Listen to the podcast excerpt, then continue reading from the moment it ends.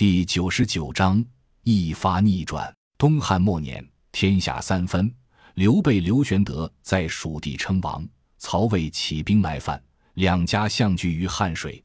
魏国张等将提雄兵猛攻加盟关，老将黄忠、严颜奉命迎敌。战斗打响，黄、严二将一击即走，一日里连输三座营寨，直被魏军追至加盟关关下。关内众人大惊。诸葛丞相看出老将用的是骄兵之计，众皆不信。是夜，黄忠、严颜引五千军兵开关直下，而夏侯尚、韩浩二将连日见关上不出，尽皆懈怠。于是被老黄忠率兵破寨直入，魏营里人不及甲，马不及鞍，二将各自逃命而走，军马自相践踏，死者无数。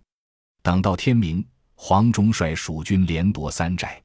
魏军寨中丢下军旗鞍马无数，黄忠催军马随后追击，名义上来慰问，实际上却是来监军的。刘封说：“军事力困，可以再谢。”黄忠却不答应的道：“不入虎穴，焉得虎子？”继而奋起老迈身躯，策马直追，士卒皆努力向前。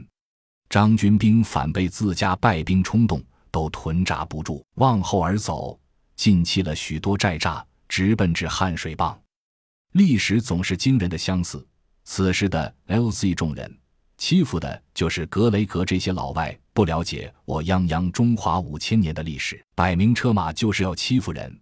格雷格等人跟在丧尸大军侧翼，一路进了 L.C 城里，看着布局井井有条的末世建筑，格雷格嘴角泛着自信的微笑，托着酒杯，轻轻抿了一口，微笑着说：“蓝狐，我的老朋友。”你看，事情就是这么简单。